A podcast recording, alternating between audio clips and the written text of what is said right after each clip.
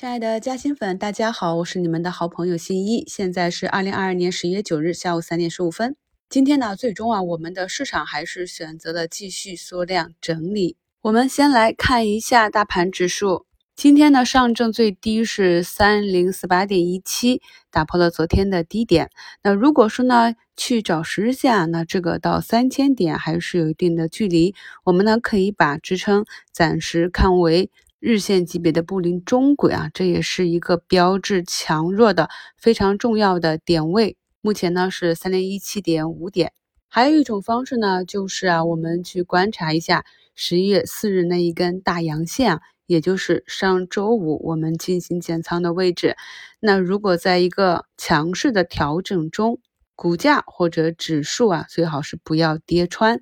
前期标志性大阳线的中位。也就是三零三三这个位置啊，以上几个知识点，朋友们都能理解吗？理解了这一点之后啊，我们就可以在指数后期去下探这些位置的时候，根据观察盘中承接的力量，就可以很轻松的找到我们日内的低吸点了。朋友们在听新一节目的时候啊，可以打开节目往下拉，有节目简介啊，对照着节目中的贴图，就能够更好的理解。毕竟呢，语言的表述还需要一个想象力，结合图形呢，就能够更加有效的去理解这些知识节点。我们所比较关注的科创板啊，在这一轮的反弹中也是表现的比较强势。其中呢，在十月二十日、十月二十五日、十月二十六日这三天呢，指数呢是回踩了十均啊。那么今天呢，虽然距离十均还有两个多点的差异啊，但是如果呢，指数明天上移这个均线。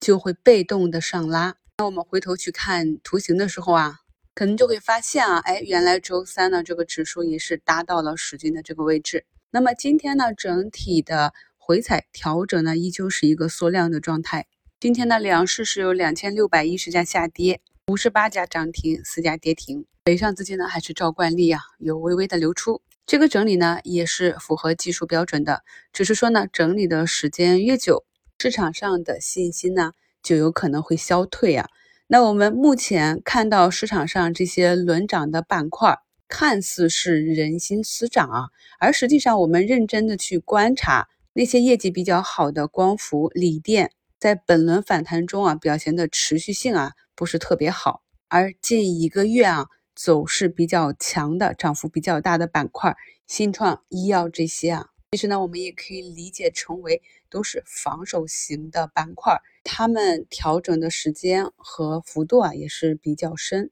所以呢，我们也可以把近期的这些上涨理解成为是主力资金的看空做多。市场就是这样的，我们要从多空两个方向不断的去正反面的思考，做自我的博弈，然后再去跟踪市场资金和走势的一个情况，才能够做到。客观理性的去理解和判断这个市场，但是呢，啊，虽然说很多资金呢还是一个看空做多的状态，但是我们知道啊，行情呢都是在绝望中产生。我们回头看一下十月份的行情是不是在绝望中产生，然后呢，在犹豫中上涨，在疯狂中结束。所以呢，辩证的去看啊，既然这个市场没有达到一个一致的看多，是不是也可以理解成为这个行情没有结束？这个市场上的交易的促成就是多空双方的分歧，你看多你才买入，你看空你才卖出。而且呢，越是到熊市的末端，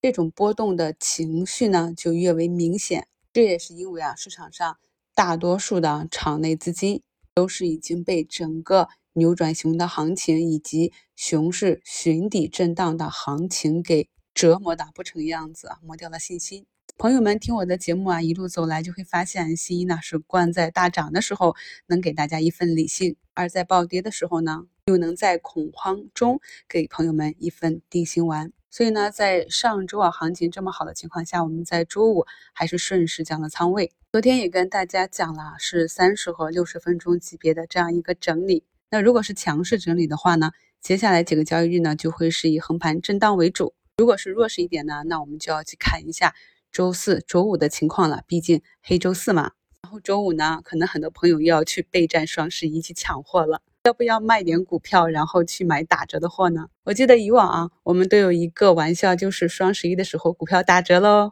当然呢，这也是要边走边看。既然呢，我们在上周就提前做出了一个减仓的应对，那么接下来啊，在什么位置去回补仓位？以及要不要回补仓位呢？我们就掌握主动权，更不用说呢，在今天的市场上呢，有一些板块呢就提前的止跌了，还有我们近期去跟踪的疫苗疫情板块，像龙头众生药业今天又是涨停，还有我们近期一直跟踪的像双成药业啊、清华制药，盘中也有不错的表现啊。像今天啊，低开了七八个点的前新创龙头中软啊，盘中也是有翻红。我们呢一直作为案例去讲解的，前期被杀的比较惨的，像海光信息、大港股份啊，那么今天大港还是封了一个涨停。无论市场多么的糟糕啊，哪怕是股灾的时候啊，市场上也是会有涨停的个股。所以呢，理解了板块，在学习技术，咱们呢才能够啊，在行情好的时候啊多上点仓位，确定性强的时候啊低位的时候打上重仓，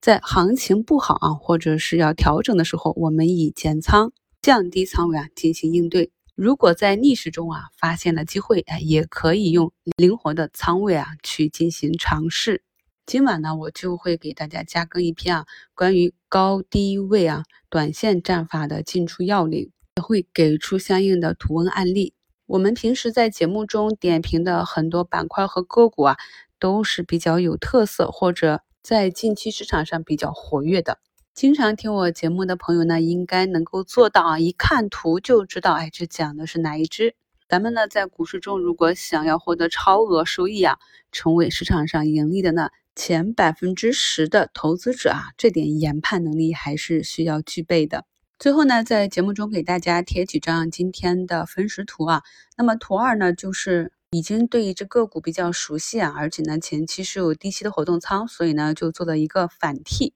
先卖后买啊，保持一个底仓加部分活动仓的数量不变啊，以方便应对啊后期市场的涨跌。图三这个比较有趣啊，那首先是进行了两笔高抛，然后呢，在第一个 B 啊 buy 的这个买点和标注一的这个位置是挂的差价单啊，提前挂单的，但是呢，在尾盘的时候该股跳水，由于呢这个是前期啊我们讲过的射频龙头。整体的图形呢，也是到了一个区间整理的末端啊，所以呢，就是按照计划继续呢逢低吸入啊。我们有的时候看到个股会去拉尾盘，有的时候会去砸尾盘，这些呢个股处在不同的时期，他们的股价处在不同的位置啊，那么主力资金这样做的意图也是不同的。所以呢，我们在平常的看盘中可以多多的总结经验，就会得到不一样的结论，来做出不一样的。操作啊，那么明天我们接着来点评看一下这笔买入呢究竟是对是错。